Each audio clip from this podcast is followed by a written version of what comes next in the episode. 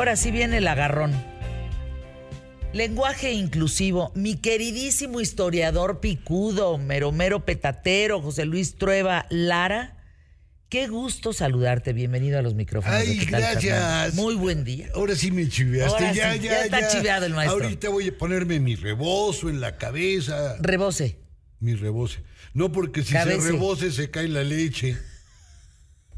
No, no empieces. A ver, No, en serio. el lenguaje no está exento de la desigualdad Pues no.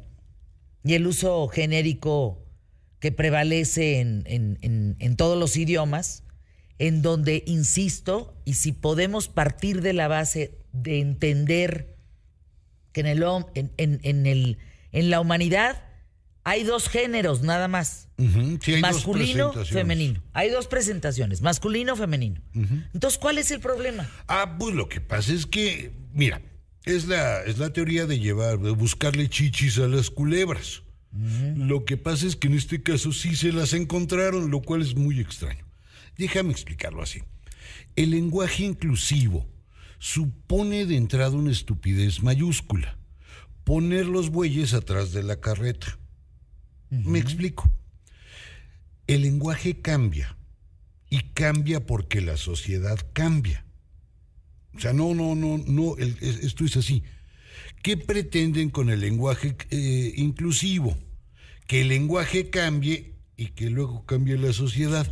Lo- y en medida que cambia no puedes tomar medidas tan, tan, tan, tan babosas. Fíjense, una vez le dicen a José Manuel Álvarez, ese comentario es muy heterosexual, es, es un comentario heterosexual de tu parte. Imagínate que le diéramos la vuelta a eso y que yo me volteo con algún homosexual y le digo, no, qué bruto, ese comentario es muy homosexual de tu parte. Me linchan. Claro. Me linchan. Ya basta de excluirnos los unos a los otros. Ese es el tema. No necesitamos un lenguaje inclusivo. Lo que necesitamos es voltearnos a ver unos a otros. Pero ustedes, comunidad tan poderosa, también voltearnos a ver a nosotros. Claro. Porque cada día nos excluyen más. Yo he conocido hasta este año a tres, cuatro personas que han tenido que dejar un salón de clases de una carrera por ser exclu- excluidos por la propia comunidad LGBTQ.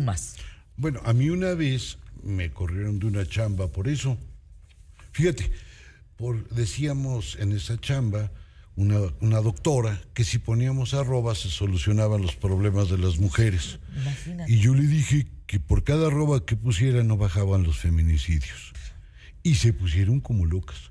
Anuncios QTF y regresamos a una mesa de discusión con José Luis Trueba, Rafael Polán, Santiago Bissell, Emilio Valles Vidrio sobre el lenguaje inclusivo.